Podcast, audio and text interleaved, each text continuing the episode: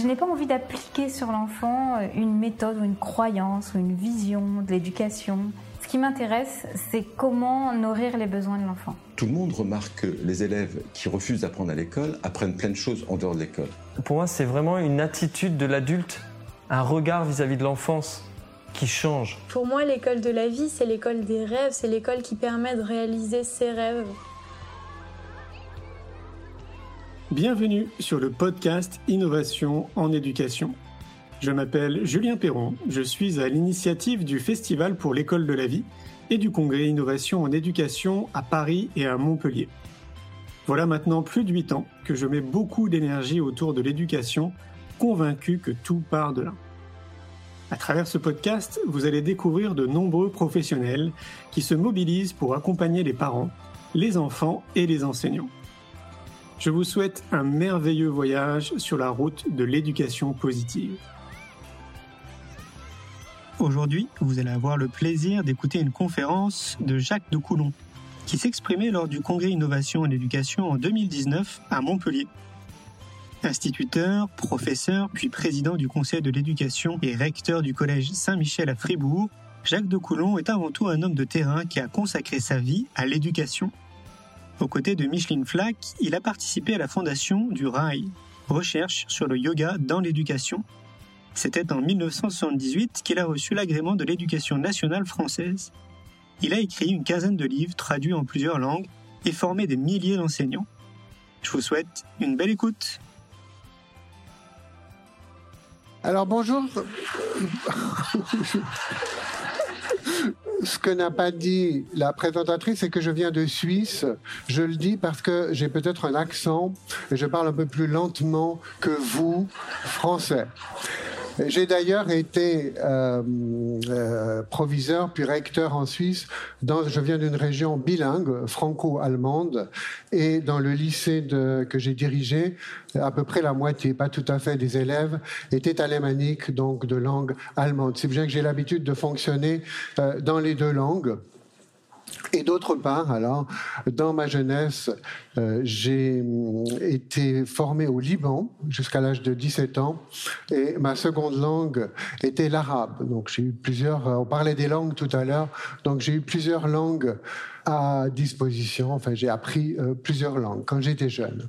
Mais ce n'est pas de ça que je vais vous parler aujourd'hui. Je vais vous parler, comme le titre de la conférence l'indique, du yoga dans l'éducation et en particulier du yoga à l'école, à l'intérieur des cours.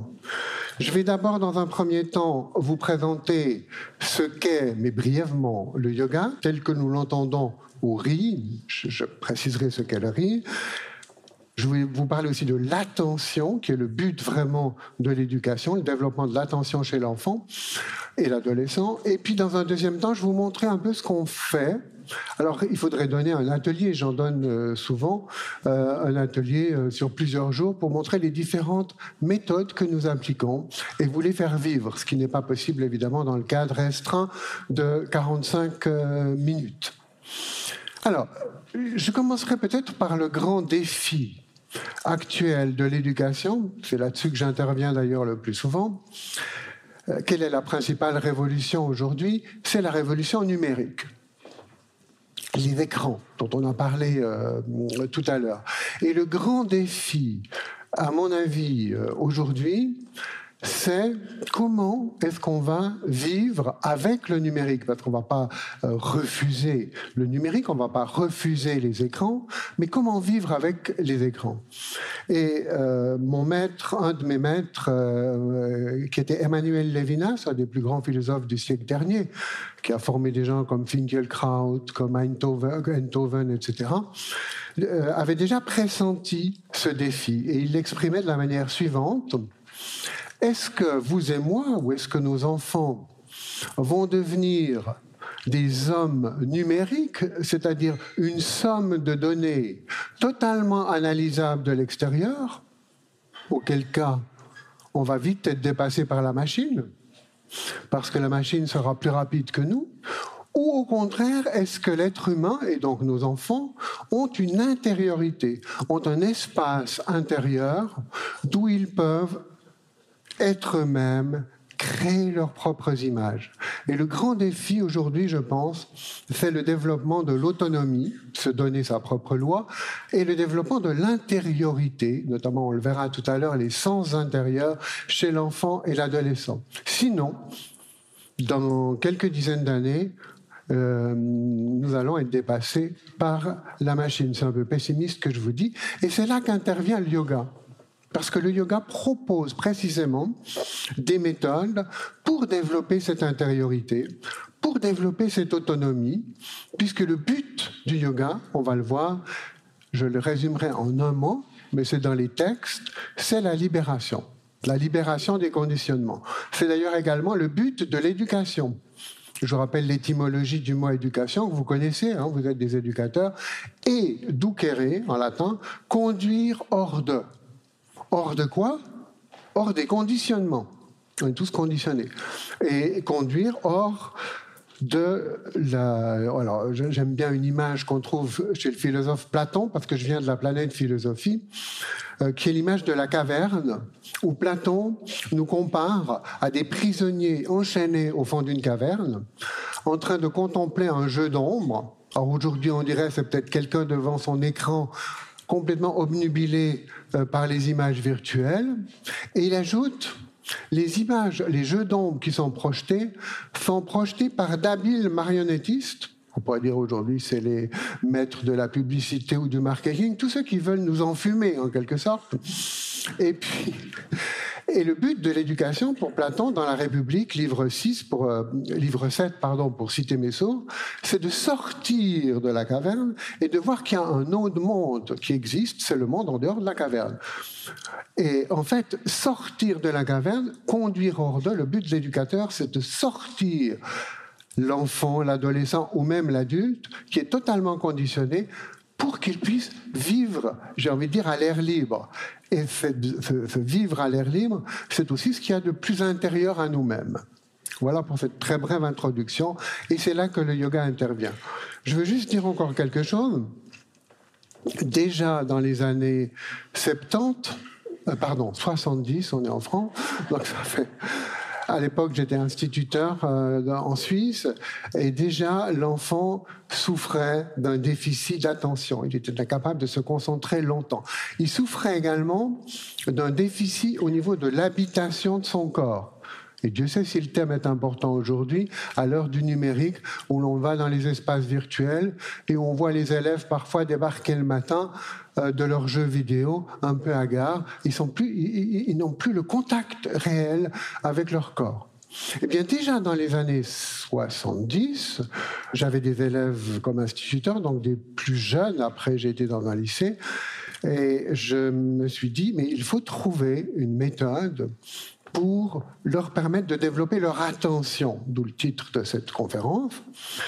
J'ai pris une année sabbatique, comme on dit chez nous, et je suis allé à la découverte de différentes méthodes qui se pratiquaient à l'époque en Californie, aux États-Unis.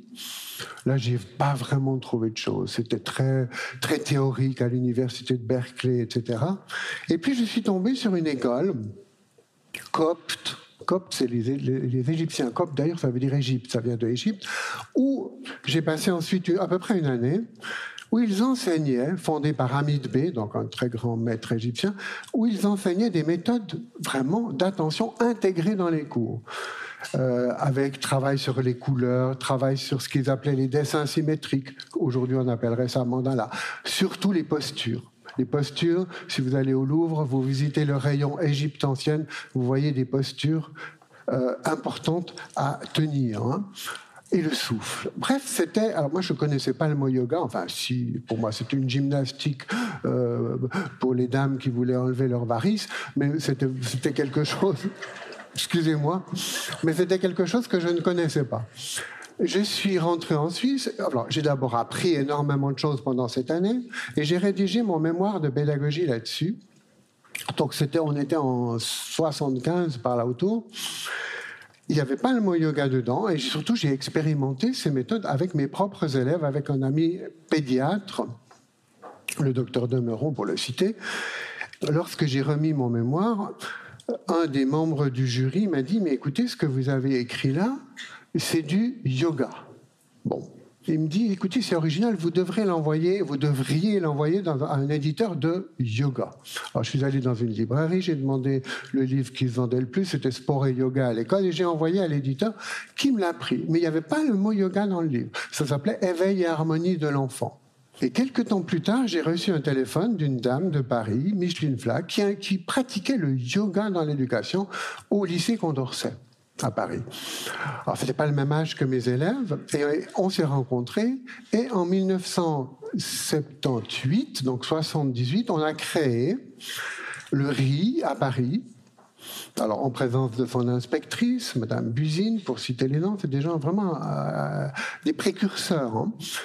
Euh, le riz était basé sur ce premier livre qui s'appelait Éveil et harmonie de l'enfant. Et depuis, donc ça fait 40 ans maintenant, un peu plus, on a fêté les 40 ans l'année dernière, nous avons formé euh, des dizaines, pas des dizaines, des milliers d'enseignants, tant en France qu'en Suisse, qu'en Amérique du Sud, qu'en Italie, enfin dans le monde entier. le riz a été reconnu officiellement d'utilité publique par le ministère de l'Éducation nationale euh, depuis 2012. Alors, il est euh, maintenant. Donc on propose une formation avec certificat de, reconnu par l'éducation nationale. Voilà pour dire un peu mon parcours. Je m'excuse, j'ai pris un peu de temps, mais je pensais que c'était euh, nécessaire de planter le décor.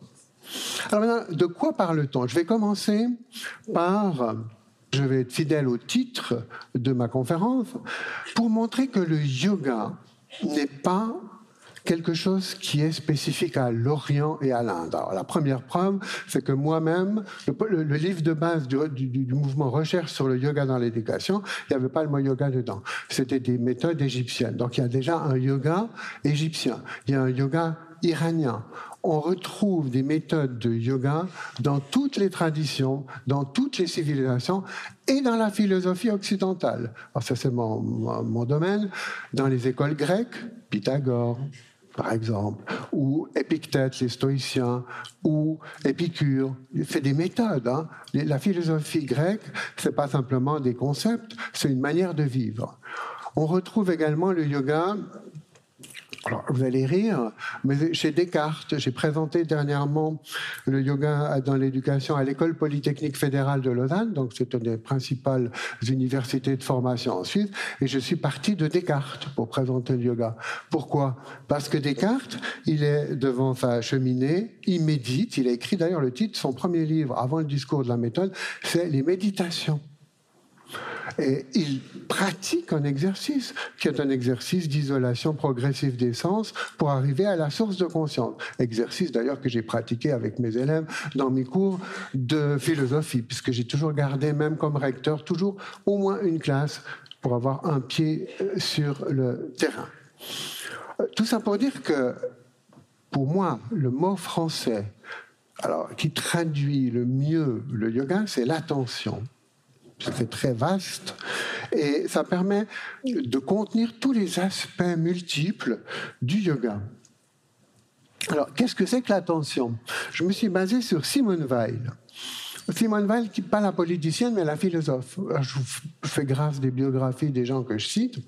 Simone Weil qui dit que la formation, elle était enseignante au Puy-en-Velay, professeure de philosophie elle a écrit plusieurs livres. Hein. Elle est très connue et elle dit que la formation de l'attention est le but véritable de l'éducation et presque l'unique intérêt des études. Parce qu'une fois que l'élève s'est élevé, au sens évidemment d'élévation et pas d'élevage, hein, on est d'accord, l'élève c'est l'étymologie du mot, j'aime bien les étymologies, une fois que l'élève s'est élevé, il s'élève par la capacité de faire attention.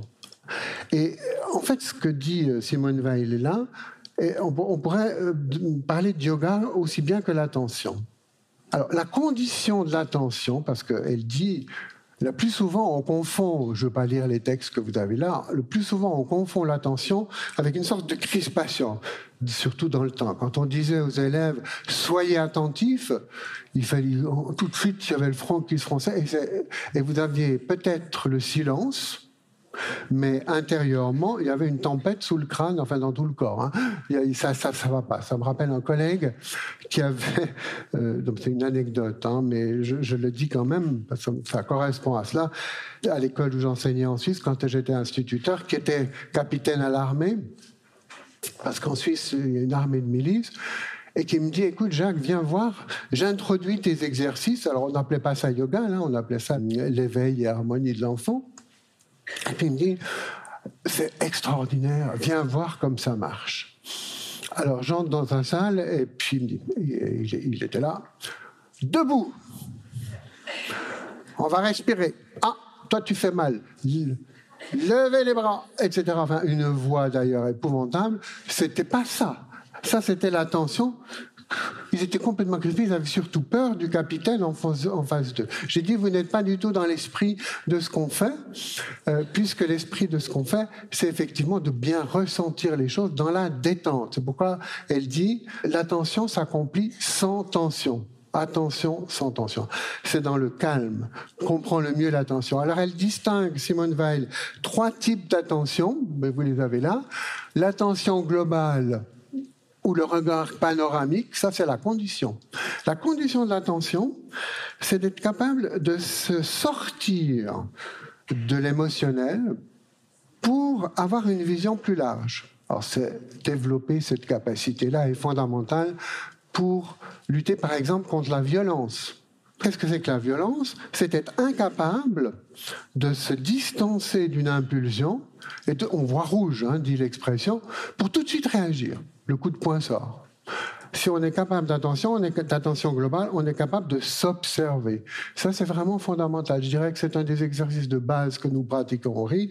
Tout simplement, dire aux élèves, ben, vous vous observez en train d'arriver en classe, ou vous vous remémorez comme vous êtes arrivé, en étant conscient de chaque geste. On pourrait dire que la clé de tout, c'est toujours le mouvement accompagné du souffle, mais la base, c'est la conscience. À la limite, euh, on est plus dans l'esprit de ce que dit Simone Weil là, lorsqu'on lève le petit doigt en pleine conscience, que lorsqu'on se met sur la tête en lotus en pensant au bon repas qu'on va manger tout à l'heure. Ça, c'est pas du yoga. Le fait d'être présent est vraiment fondamental. Évidemment, on retrouve ça dans la pleine conscience.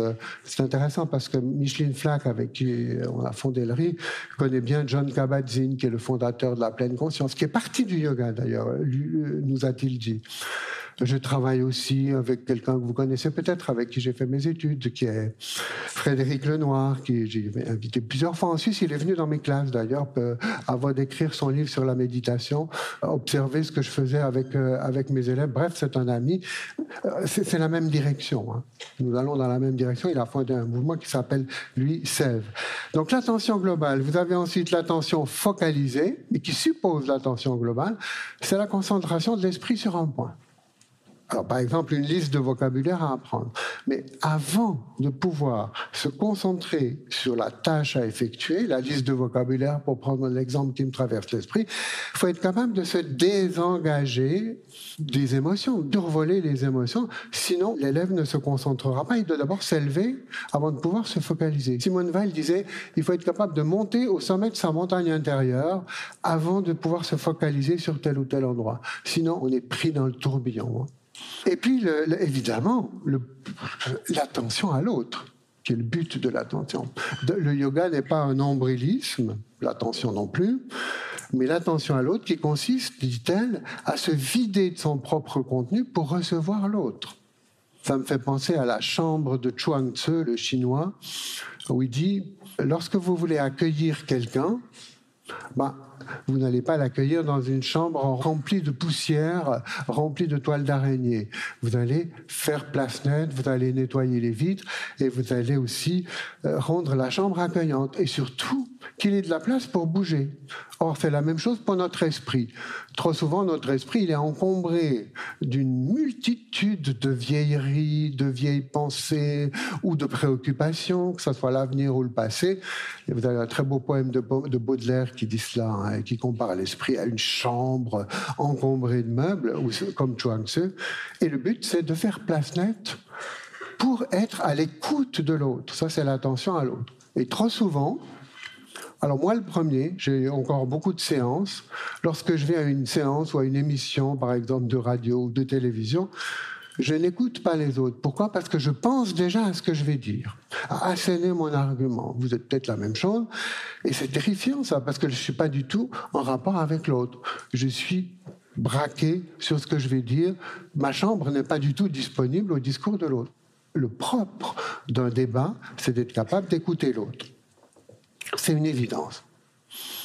Bon, la conscience globale, j'en ai parlé, c'est de monter sur sa montagne intérieure. Simone Weil disait toujours à ses élèves lorsqu'ils étaient dispersés, montez sur votre montagne intérieure. Ça veut dire quoi? Euh, Alors, on ne va pas faire de multiples exercices là, ça veut dire être capable de s'observer. Prenez conscience de votre corps, de votre souffle, de l'origine de la conscience. Alors, euh, vous avez cet exercice décrit dans la phénoménologie de Husserl. Husserl, qui était un grand yogi du siècle dernier, qui est le fondateur de la phénoménologie, un grand philosophe, un grand scientifique. Euh, il a écrit les méditations cartésiennes où, justement, il propose aux gens de monter sur leur montagne intérieure en observant, en passant par différents niveaux de conscience, le corps, le souffle, l'espace frontal, l'origine de la conscience. Et lorsque vous êtes capable de remonter à l'origine de votre conscience, il faudrait tout un séminaire pour euh, voir ce que c'est exactement, après vous êtes capable de vous focaliser sur quelque chose. Alors l'attention à l'autre, je l'ai dit, l'esprit se fait vide, pénétrable à l'autre. Alors, le yoga, pour définir les termes, j'aime bien, vous l'avez remarqué déjà, lorsqu'on définit un terme, me référer à l'étymologie. Les mots ont une histoire. Yoga, ça vient, euh, je l'ai marqué là-dessus, de la racine sanscrite yug, qui a donné en latin le verbe jungere, joindre, la jonction. En fait, la traduction française du yoga, c'est la jonction. Alors vous allez me dire, mais la jonction avec quoi? Eh bien, c'est la jonction entre nos différents niveaux de conscience entre, j'ai marqué là, le corps, le souffle, le mental. Et c'est pour ça qu'il y a dans le yoga traditionnel, qui a été codifié, pas fondé, par Patanjali, mais pas seulement, chez les Égyptiens aussi, vous le, retrouvez, cette idée qu'il y a différents niveaux de conscience à l'intérieur de vous-même. Le premier étant évidemment le corps. Vous ne pourrez pas arriver à quelque chose si vous n'habitez pas votre corps, sinon vous, allez disjoncter. Le corps étant la prise de terre, le souffle lié aux émotions, le mental pour harmoniser notre personnalité. Ça, c'était le titre du premier livre que j'avais écrit, qui était au fondement du riz. Ça s'appelait Éveil et harmonie de la personnalité chez l'enfant. Alors, il a été réédité euh, sous le titre, je ne sais plus, le développement de l'attention chez l'enfant. Je crois qu'il est là derrière. Ensuite, j'aime bien cette image pour expliquer le yoga. Alors, il y a deux grandes images pour expliquer le yoga. Il y a l'image de la diligence qu'on trouve dans les Upanishads, mais également chez Platon, c'est intéressant, un philosophe grec, où l'homme est comparé à un attelage. Et l'habitacle de la diligence symbolise le corps. La vie est un voyage, on est sur Terre pour apprendre. La carcasse de la diligence, enfin l'habitacle, symbolise le corps. Vous ne pouvez pas arriver à terme si les essieux sont rouillés ou si le bois est pourri. D'où l'importance d'un travail sur le corps. Ensuite, vous avez les chevaux. C'est important, les chevaux, pour tirer la diligence vers l'avant. Les chevaux représentent les passions. Le yoga n'est pas un ex, n'éteint pas les passions. Elle les harmonise, mais il faut surtout pas éteindre les passions. C'est, c'est un moteur important, les chevaux. Alors les passions, elles sont attisées par les sens. Vous avez le cocher, qui, justement, parce que s'il n'y a pas de cocher ou si le cocher est complètement ivre ou endormi, les chevaux vont tirer chacun dans leur direction et la diligence va se renverser. Et donc, euh, ben on dit d'ailleurs hein, de quelqu'un, il monte sur ses grands chevaux ou sur un, grand cheval hein, qui voit rouge et puis tout va de travers. Donc l'importance de prendre du recul, je, je me répète, mais c'est très important. Et puis, il y a également dans la diligence, nous dit Platon, ou nous dit euh, les il y a le voyageur. Alors le voyageur, il symbolise le sens. C'est lui qui connaît le sens. Parce que vous pouvez avoir une excellente euh, diligence, d'excellents chevaux, un excellent cocher, mais tourner en rond. Il y a plein de gens qui sont comme ça. au bout d'un moment, ils deviennent dépressifs parce qu'ils ils ne voient plus le but. Alors, le but, quel est le but? Tout le monde a un but différent. On ne va pas vous imposer un but. Mais encore faut-il le trouver. Et qu'est-ce que c'est que le yoga? Ben, Le yoga, c'est le lien entre ces différents niveaux, entre la diligence, les chevaux, le cocher et le voyageur qui est à l'intérieur. ça correspond évidemment à différents niveaux de conscience. L'autre image, c'est l'image du collier de perles qu'on trouve également dans la, alors, la Bhagavad Gita en Inde. J'aime beaucoup cette définition du yoga, où l'humanité est comparée à un collier de perles. Et nous sommes chacun, d'abord une perle unique, infiniment précieux. Si je ne suis pas moi, qui il sera disait Emmanuel Lévinas, il tirait cette phrase du Talmud. Et puis d'autre part, les perles sont reliées par un fil d'or qui passe à l'intérieur d'elles-mêmes. Eh bien, si je ne suis que moi, suis-je encore moi? Non, je suis également relié aux autres. Donc je suis à la fois unique, infiniment précieux, chaque personne, je, vous, hein, et puis en même temps, vous êtes unis aux autres. Les deux, alors le yoga, c'est le fil d'or qui nous unit. C'est pour ça que le yoga est l'inverse du nombrilisme, étymologiquement. Hein. Je n'invente pas. C'est vraiment, et c'est intéressant parce que ce fil d'or, il se trouve pas à la surface de vous-même à l'extérieur. Il se trouve au plus profond de vous. Deuxième définition, ça c'est Patanjali, le codificateur du yoga. Vous connaissez peut-être, le yoga est le calme des vagues du mental premier verset des Yoga Sutras, Yoga Shita Vritti Niroda, c'est le calme. Vritti, c'est les vagues, on voit d'ailleurs Vritti. Hein. Pourquoi? Parce que il y a deux possibilités, dit Patanjali. Soit mon esprit est semblable à une mer ou à un lac, puisque je viens de Suisse, on va prendre le lac. Un lac. Si le lac est agité, la lune, la pleine lune ou le soleil, peu importe, il va pas pouvoir se refléter sur le lac. Il, il y aura une multitude de petits points lumineux. C'est évident comme image. Par contre, si le lac, donc mon esprit, euh, se calme, eh bien, la, Lune, on va bien voir le disque lunaire ou solaire se refléter sur les eaux. Alors, qu'est-ce que ça veut dire? Ça veut dire que, alors, le, lac, euh, les eaux, je vous ai dit que c'était notre esprit, le soleil, c'est probablement le voyageur, c'est-à-dire c'est ce qu'on est au plus profond de nous-mêmes. Or, la plupart du temps, ce qu'on est au plus profond de nous-mêmes ne peut pas vraiment apparaître au grand jour parce qu'on est trop agité. En parenthèse, vous avez également ça chez Nietzsche, le philosophe allemand, qui dit le but de l'éducation, c'est devenir ce qu'on est. Et la plupart du temps, on ne devient pas ce qu'on est parce que justement, ce qu'on est profondément n'arrive pas à émerger. Alors voilà une définition du yoga qui est, importante et qu'on retrouve dans toutes les traditions, hein, également dans la, dans la philosophie grecque ou dans le Tao en Chine. Et puis la troisième définition, alors l'un des fondateurs du riz, enfin des inspirateurs du riz, il y avait Amit B dont je vous ai parlé, il y avait Swami Satyananda, Swami Satyananda qui avait d'ailleurs préfacé mon premier livre, qui était le secrétaire de Gandhi, et qui est mort malheureusement maintenant, et qui disait toujours le yoga, c'est une science pratique. Une pratique, bien sûr, mais c'est une science. C'est pas une religion. Il n'y a pas besoin d'avoir un dogme. Il n'y a pas besoin d'avoir des articles de foi. C'est une méthode, une méthode qui nous mène vers l'union avec nous-mêmes et qui nous permet d'acquérir des capacités. Moi, j'aime bien le définir comme une science expérimentale de la conscience, justement, parce qu'il y a l'idée de conscience. Alors, Patanjali, il avait différentes étapes dans les Yoga Sutras. Il avait la première, Yama, c'est justement vivre ensemble. Oui. Ensuite, Niyama, les pratiques pour se désencombrer, le corps, le souffle, la maîtrise des sens, et calmer les vagues du mental, la concentration et la méditation pour avoir un esprit clair. Alors, je pas, on pourrait faire une conférence rien que là-dessus. Hein. Maintenant, l'application du yoga dans l'éducation.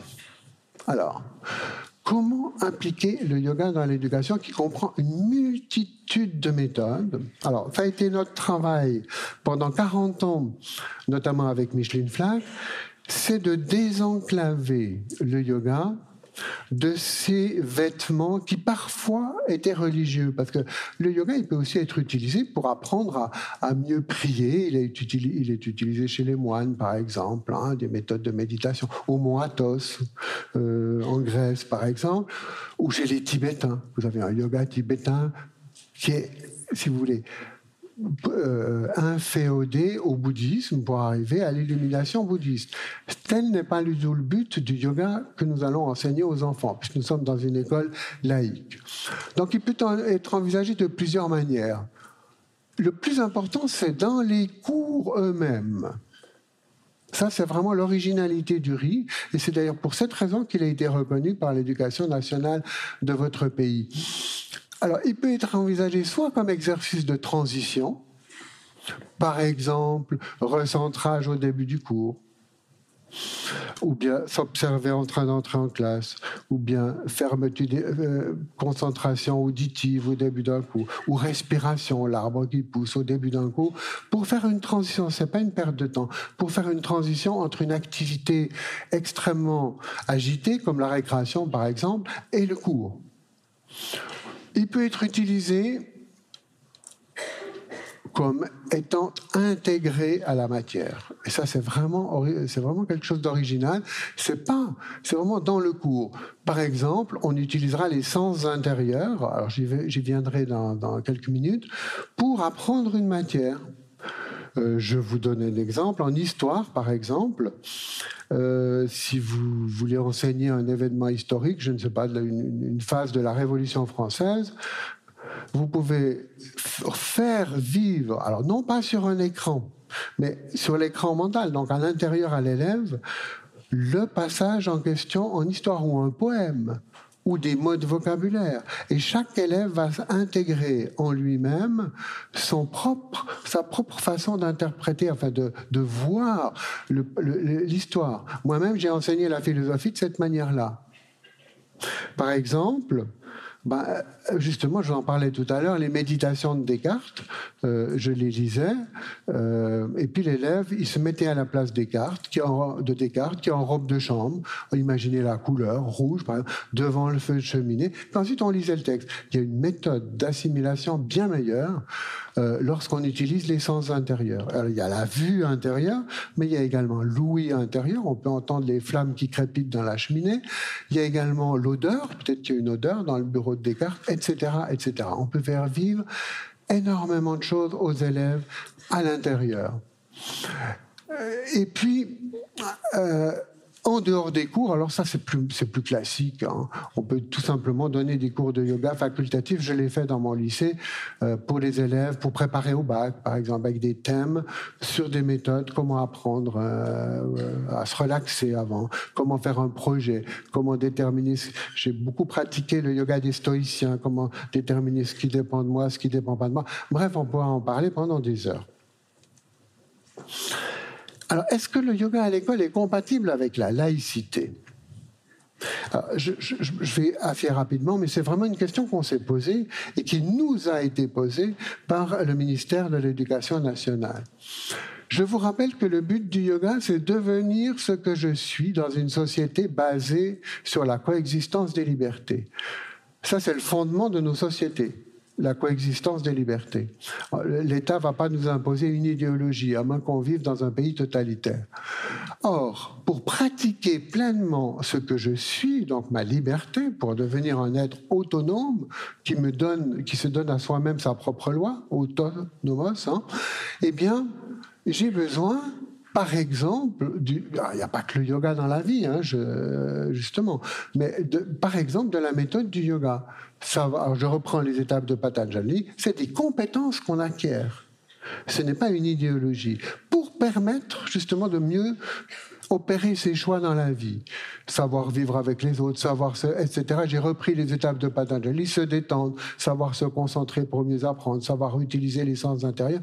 Bref, il y a une série de compétences que vous pouvez trouver d'ailleurs sur le site du RI et qu'on apprend dans la formation du RI pour permettre à l'élève non pas de se diriger vers tel point, mais de mieux assumer ce qu'il est et de mieux faire des choix dans sa vie. Alors évidemment que c'est compatible avec la laïcité, c'est même plus que compatible avec la laïcité, comme, nous disait Jean-Michel Blanquer, c'est une condition, ce que je vous dis là, pour la laïcité. Euh, pour, pour, vraiment pour devenir soi-même et pour une société libre et laïque, et non pas pour une société d'ayatollah. Jacques, Alors, ah, mais moi j'ai l'habitude de faire avec ce truc. Cinq minutes. Pardon? Cinq minutes. Cinq minutes. Alors, euh, toute la deuxième partie. Bon.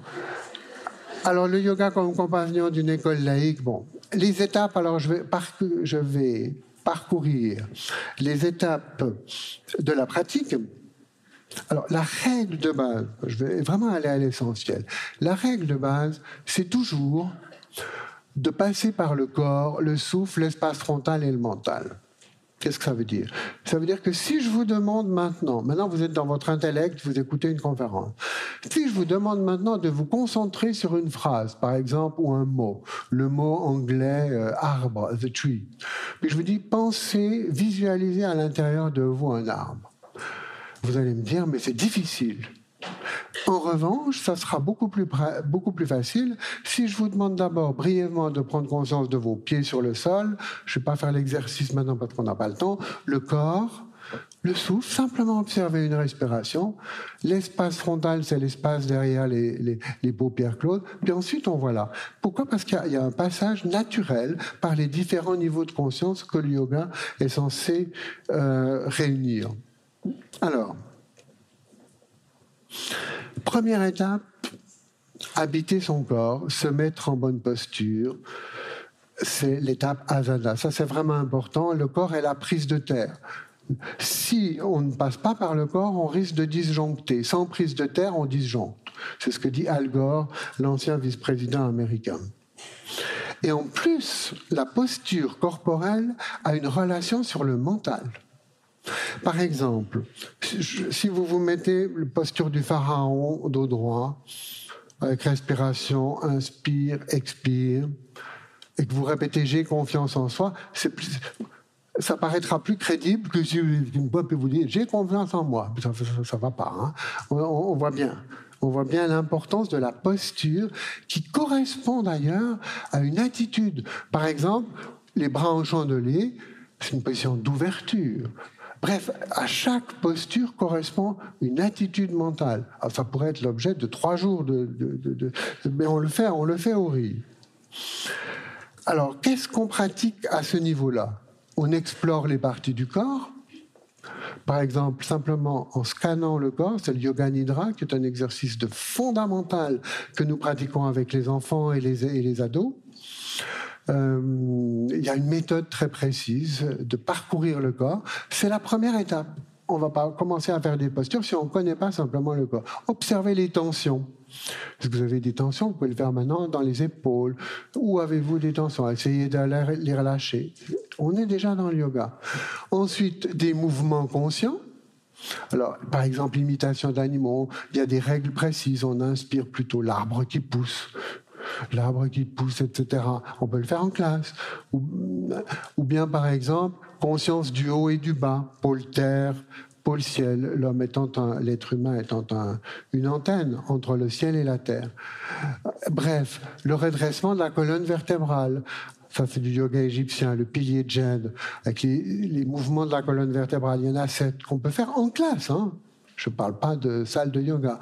Ensuite, euh, les flexions avant-arrière, les postures, l'exercice du stop, euh, qui est tout simplement de dire l'élève marche, puis tout à coup, stop, observez votre position, arrêtez votre pensée, pas votre souffle, bien sûr. Bref, voilà quelques exemples. Euh, les bras en chandelier, ça nous vient d'Égypte. Alors, je ne veux pas commenter la posture, et puis vous parler du cas Enfin, bref, il y a toute une symbolique dans les postures. Harmoniser ses émotions par le souffle. L'état mental est conditionné également par le souffle. Lorsque vous êtes dispersé ou lorsque l'élève est dispersé, vous aurez tendance à respirer superficiellement et rapidement. Vous pouvez faire l'exercice, observation de soi. En contrepartie, si vous allongez le souffle entre le haut et le bas, par exemple, ou entre la droite et la gauche, respiration alternée, vous allez agir profondément contre la dispersion pour favoriser précisément euh, l'attention. Alors vous avez quoi comme pratique là? Vous avez des pratiques de respiration complète aux trois étages, abdomen, euh, thoracique supérieur, l'arbre qui pousse le haut et le bas qu'on peut faire. C'est des exercices qui peuvent durer une minute hein, avec des élèves, mais il faut qu'il faut qu'ils soient dans l'esprit. Respiration alternée entre la droite et la gauche, découverte de l'espace frontal devant vous. Bref, ça c'est la respiration alternée. Je ne vais pas vous faire un cours là. On, on, on, alterne. Alors elle est très intéressante la respiration alternée avant d'effectuer un, un exercice, par exemple de mathématiques mentales. Pourquoi? Parce que là aussi, ça serait l'objet de toute une conférence. Euh, c'est l'harmonisation entre les, les hémisphères droit et gauche du cerveau. C'est une méthode euh, que nous avons beaucoup, beaucoup travaillé au RIP maîtriser l'empire des sens, pleine conscience. Alors là, je vous dis, là c'est important. C'est un schéma que j'emprunte à Edmund Husserl, le fondateur de la phénoménologie.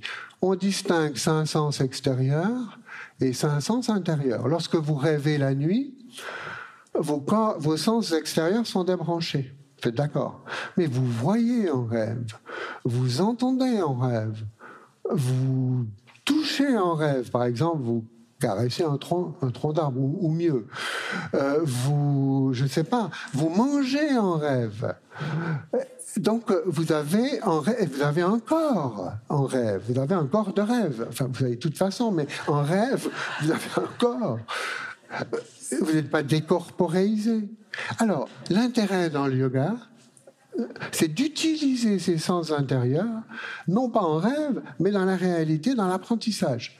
Nous avons beaucoup travaillé, euh, Micheline Flack et moi, avec Antoine de la Garandrie, pour ceux qui connaissent ce nom, qui, venait d'ailleurs aussi de la philosophie, et qui parlait de la gestion mentale, de l'évocation intérieure. Mais c'est dans le yoga, c'est du yoga, c'est l'étape pratyahara. Alors pratique, pleine conscience du présent, recentra les recentrages aussi. Bon, alors, conscience plus sens, intensité de vie. Je veux juste, pour terminer, un petit exercice, si on a encore le temps, qui va durer deux minutes.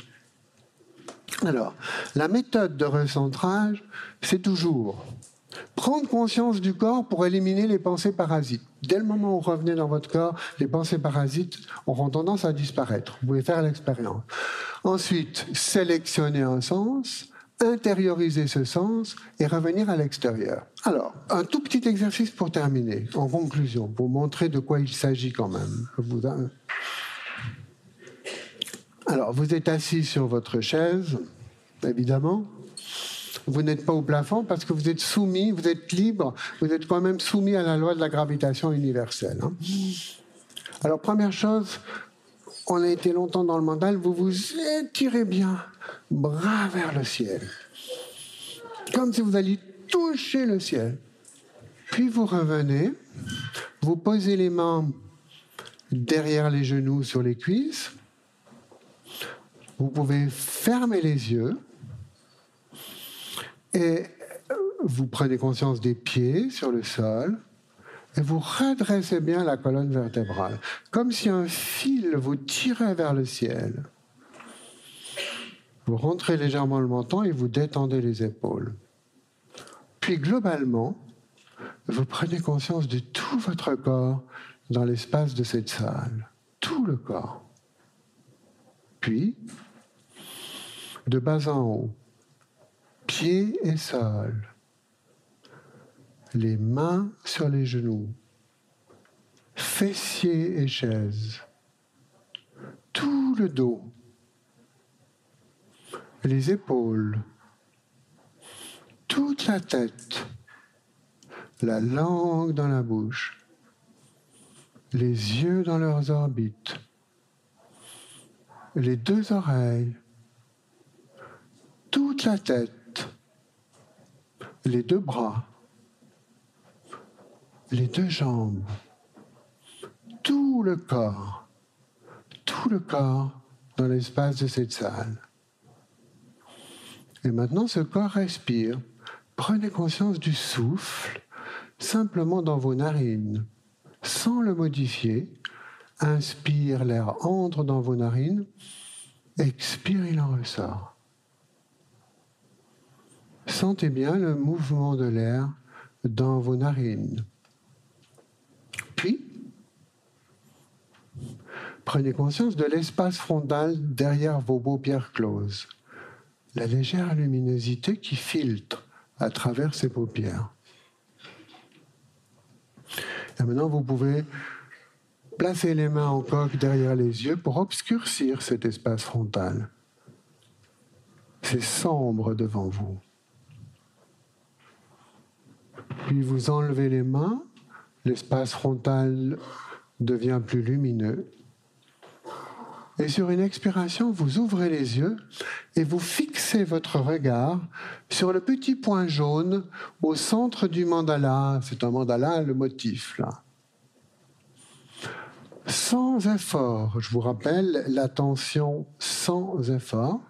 Simplement, comme un rayon laser, votre regard est fixé sur le point jaune.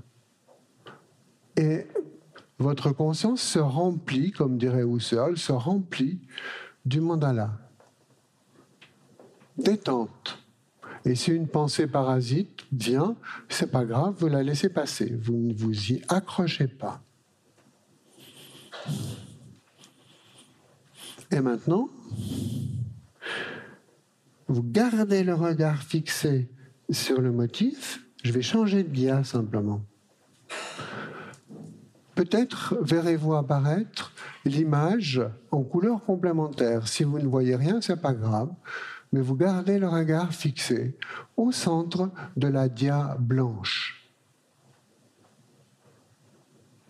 Vous pouvez éventuellement battre des paupières pour voir le motif en complémentaire.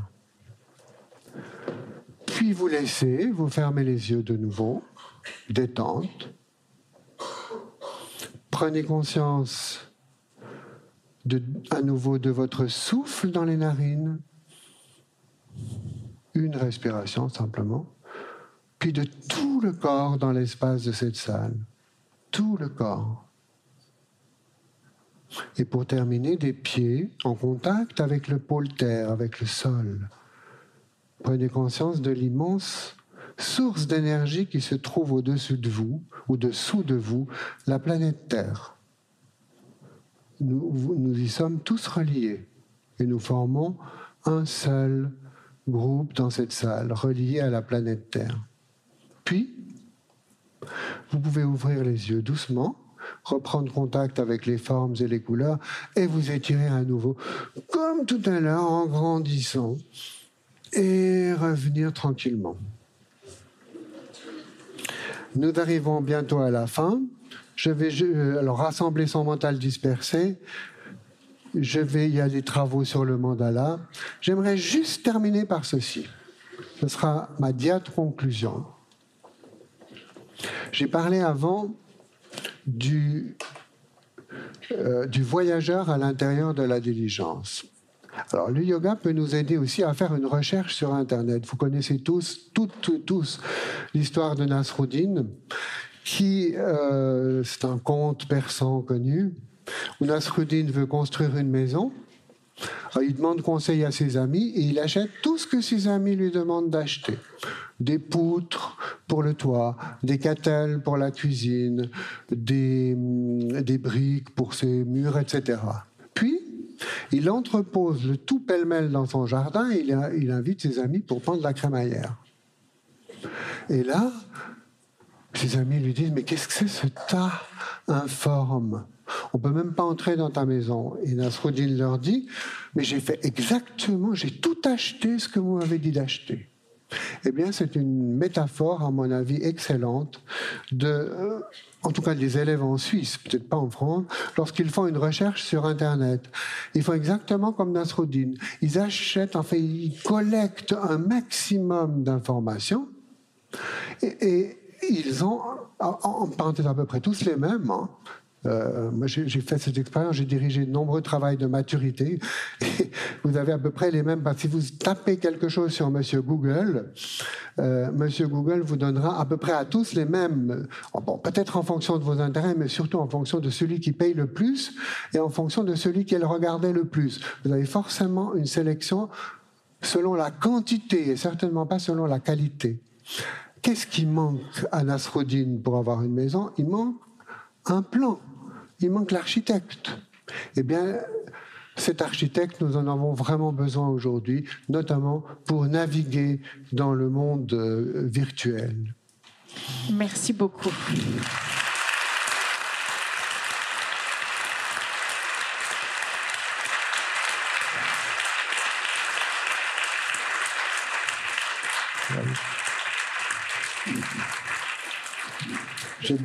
Nous avons donc une dizaine de minutes pour poser des questions.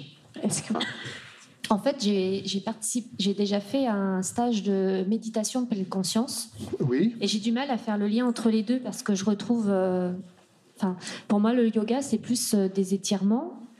Il y a aussi de la respiration, mais j'ai du mal à faire la distinction entre le yoga et la pleine la pleine conscience. Alors, bon, euh, ça mériterait une longue réponse, mais vous, euh, que vous trouvez d'ailleurs sur le site du RI, je vais vous donner la référence. Simplement, je vous ai dit tout à l'heure que nous avions rencontré John Kabat-Zinn, qui est vraiment le pape, le pape, pas principalement, mais de la pleine conscience. Il a commencé par faire du yoga. Alors, de mon point de vue, la pleine pas de mon point de vue, du point de vue de Kabat-Zinn lui-même, la pleine conscience, c'est une forme de yoga. C'est le yoga dans le moment présent, extrêmement importante. Vous faites entrer vos élèves dans une classe, vous leur demandez d'ouvrir tous les sens, la vue, l'ouïe, etc. C'est un exercice que je pratique, qu'on pratique souvent. Mais c'est pas tout le yoga. Pourquoi? Parce que dans le yoga, vous avez aussi tout un travail qui n'est pas seulement sur le présent, mais également, le- par exemple, dans le Yoga Nidra, vous avez toute la méthode du sankalpa, la petite phrase positive que le voyageur intérieur ou l'architecte se répète pour prévoir, par exemple, la réussite d'un examen. J'ai confiance en moi, ou, etc. Ça, vous ne l'avez pas directement dans la pleine conscience, qui est plutôt le vécu dans le présent. C'est très important.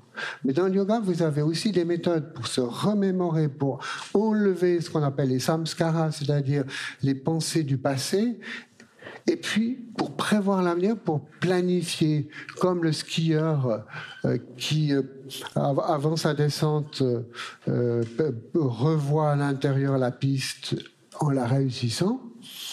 Et ça, c'est, la pleine conscience, c'est plus le présent. Tandis que dans le yoga, vous avez aussi l'anticipation. Mais c'est absolument pas contradictoire, puisque je vous répète que le fondateur de la pleine conscience est parti, entre autres, du yoga. Et puis vous avez aussi la sophrologie. Qu'est-ce que c'est que la sophrologie? Je réagis à sa question. C'est tout simplement une, une application du yoga nidra. J'en avais discuté avec Raymond Abrezol, qui était dentiste à Lausanne. Et puis le fondateur de la sophrologie que nous avions rencontré, Caicedo, qui venait de la République d'Andorre il y a longtemps déjà, et lui avait suivi les cours de Swami Satyananda en Inde. Donc il a appliqué le yoga nidra euh, là. Et d'ailleurs les skieurs, lorsqu'ils se préparent, je m'excuse, je parle du ski parce que je viens de Suisse, on a une équipe de ski qui est entraînée, qui fait beaucoup de sophrologie. Eh bien, euh, il fait une forme de yoga, euh, yoga nidra, qui n'est pas non plus la pleine conscience, puisque c'est encore un, autre aspect. On a gardé le terme yoga parce qu'on s'est vraiment posé la question, parce qu'on n'a pas trouvé une traduction qui qui englobe le tout. Oui, Allô? Ah, Bonjour. oui, bonjour Euh, merci pour à votre, un homme. merci pour votre euh, présentation. Alors moi, je suis convaincu par euh, ce que vous nous proposez. Euh, J'aimerais moi-même, j'habite à Marseille, contribuer à former les professeurs dans les collèges et les lycées à cette démarche. Sauf que les collèges et les lycées, c'est un peu des temples fermés avec des proviseurs, des censeurs, des recteurs, etc., etc. Oui, Alors, oui. comment en fait, euh, dans quel créneau euh, on peut aller les former? Comment Alors, Comment les, leur donner envie pour euh, pour pas faire un collège euh, par an ou deux collèges par an pour en faire euh, 50 Voilà. Alors, là, vous, vous Et à quel créneau, quel Alors, créneau de votre là- pratique? Est-ce qu'on réunit tous les professeurs? Est-ce que c'est professeur, pas professeur? Est-ce que c'est sur le terrain? Comment on fait pour le faire? Alors, très, bonne, merci pour votre question. Je vous donne tout de suite, quand ça fait les quelques livres que j'ai écrits, vous avez ici le site du riz. Donc, qui est un site officiel, hein, je, pré- je, je précise, c'est pas une. euh, Première chose, pour aller dans un collège, vous présentez à un recteur ou à, on dit pas recteur en France, on dit un proviseur, ce que j'ai été aussi en Suisse. Euh, si vous avez, alors il y a une formation qui est subventionnée, hein, qui, est, la formation du riz, que vous, dont vous trouvez les détails. Alors je ne veux pas faire de la pub maintenant pour, pour la France, parce que moi euh, il y a le riz aussi en Suisse, mais voilà. Et, et là, si vous avez le diplôme riz, vous pouvez très bien officiellement présent parce qu'il y, a- le saut de l'éducation nationale. hein. Vous pouvez regarder sur le site. Vous pouvez très bien aller dans un collège à Marseille euh, ou, ailleurs et puis vous, euh, vous réclamez d'un diplôme qui est reconnu. Et là, vous dites voilà, je m'appelle X, euh, j'ai le certificat du riz. On va pas officiellement, normalement, on va pas contredire un, diplôme qui est reconnu par l'éducation nationale. Alors là, maintenant, il y a deux niveaux. C'est deux niveaux que j'ai aussi pratiqués. Il y a la formation des enseignants. Alors ça, c'est un diplôme plus complexe parce qu'il y a toute une méthode. Alors c'est encore plus. On peut pas demander à n'importe qui. Vous ne pouvez pas vous improviser moniteur euh, euh, de yoga à l'école. Le premier diplôme, c'est simplement, il vous donne la possibilité d'intervenir auprès d'une classe avec vos élèves dans le cadre de cours ou éventuellement dans le cadre de cours annexes, comme on disait tout à l'heure, à, votre, à un lycée ou à un collège. Le deuxième diplôme, les formateurs, alors à ce moment-là, ils peuvent former des enseignants. Et puis le troisième niveau, c'est former des formateurs. Alors ça, c'est ce que nous faisons. euh, il y a des stages résidentiels. La formation dure deux ans avec un mémoire. Donc c'est quelque chose euh, d'assez conséquent finalement, parce qu'il faut connaître à la fois euh, le domaine, parce que vous n'allez pas pratiquer le même yoga avec des enfants, c'est une évidence que je vous dis, avec des enfants d'école maternelle, il y a des mouvements même, des, mouvements corporels que vous ne pouvez pas faire. On travaille en collaboration avec des médecins. Euh, donc il y a des choses à connaître tout simplement. Et puis, euh, au lycée, alors ça c'est le domaine que je connais le mieux, vous pouvez aller avec votre diplôme et dire, voilà. Alors il y a deux, deux formations. Il y a introduire le yoga auprès des élèves ou de, ses enfants si on est parent, et deux, introduire, former des enseignants. Mais là c'est un autre niveau encore. Mais par contre, vous pouvez, avec le diplôme du riz, vous pouvez très bien aller dans un lycée puis dire, mais à l'appel d'un d'un proviseur, dire, ben, je vais animer euh, une journée pédagogique comme information sur ce qu'est le riz. Mais pratiquer vraiment et former des enseignants, ça c'est encore un autre niveau. Euh, Dans notre collège, donc euh, aux alentours de Montpellier, on a eu une formation euh, du riz avec une enseignante du riz Du riz, oui. qui a été pris euh, par l'Académie de Montpellier en charge, comme toutes les formations du plan de formation académique. Donc tout a été subventionné par bah, l'Académie. D'accord Ce qui est également le cas en Suisse. J'ai donné dernièrement, il y a deux semaines en fait, ou trois semaines, une formation à Genève pour des enseignants de cycle d'orientation, donc collège. Et là, c'était payé par ce qu'on appelle le département de l'instruction publique, complètement. Ils n'avaient rien à payer. Bonjour. Bonjour. Euh, donc moi, je suis étudiante en master 1 en neuropsychologie de l'enfant. Oui. Et euh, donc, je suis très intéressée par ces méthodes-là. Oui. Mais je me demandais si vous pensez donc que ce serait applicable ça en remédiation cognitive. Euh, Pardon Oh, oh. en La remédiation cognitive, c'est pour aider les enfants qui ont des troubles de l'attention. Oui, bien sûr. Enfin, peu importe les troubles.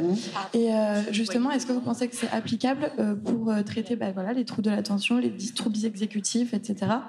Et si oui, est-ce que vous faites des formations pour les psychologues et pas seulement pour les enseignants? Alors oui, moi j'en ai donné une d'ailleurs en, en Suisse l'année dernière pour des, euh, pour des psychologues du canton de Fribourg où j'habite, tout simplement.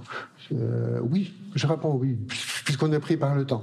Juste, est-ce qu'on peut le faire quand on est étudiant ou seulement quand on est diplômé? Pardon? Est-ce qu'on peut faire la formation en étant encore étudiant ou il faut déjà avoir le diplôme?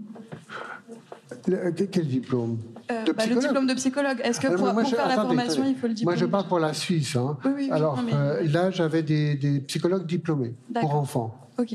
Bonjour oui, monsieur. oui, oui. Voilà, j'ai une double casquette, je suis enseignant et je suis chef d'établissement, l'école, collège, lycée. Euh, J'introduis dans mes cours d'éducation musicale euh, le yoga, mais avec le son. Oui. Donc je voudrais faire un clin d'œil à Niels Dom, qui est un, un maître de yoga en France, qui a introduit le Shabda Yoga, justement, Mmh. le yoga par le son, parce que je crois que la vibration sonore apporte une dimension supplémentaire Absolument. entre la, la relation entre la terre et le ciel.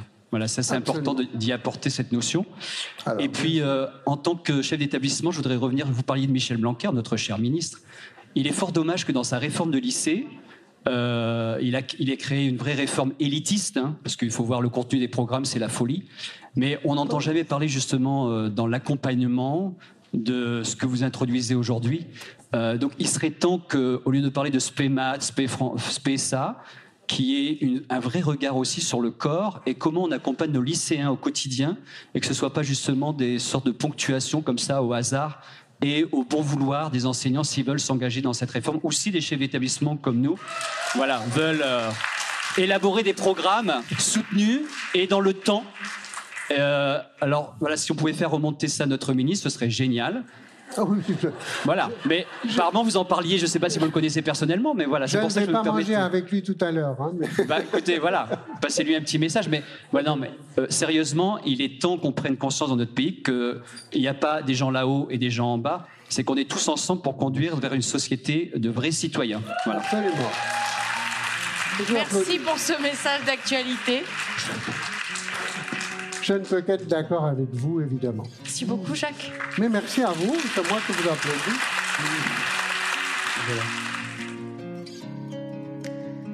Un grand merci pour votre écoute. J'espère que vous avez passé un bon moment avec nous.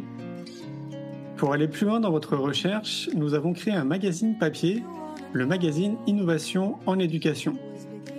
Un magazine que vous retrouverez uniquement sur abonnement, livré tous les deux mois partout dans le monde. Un magazine 100% éco-responsable, 80 pages en moyenne, sans publicité. À travers le Festival pour l'école de la vie ou le Congrès Innovation en éducation, nous rencontrons des milliers de professionnels qui proposent des solutions pour les parents, les enfants et les enseignants. Ce magazine se veut être un pont avec le podcast, nos événements et les films que j'ai réalisés. On se retrouve maintenant la semaine prochaine et entre-temps, je vous souhaite une très belle route.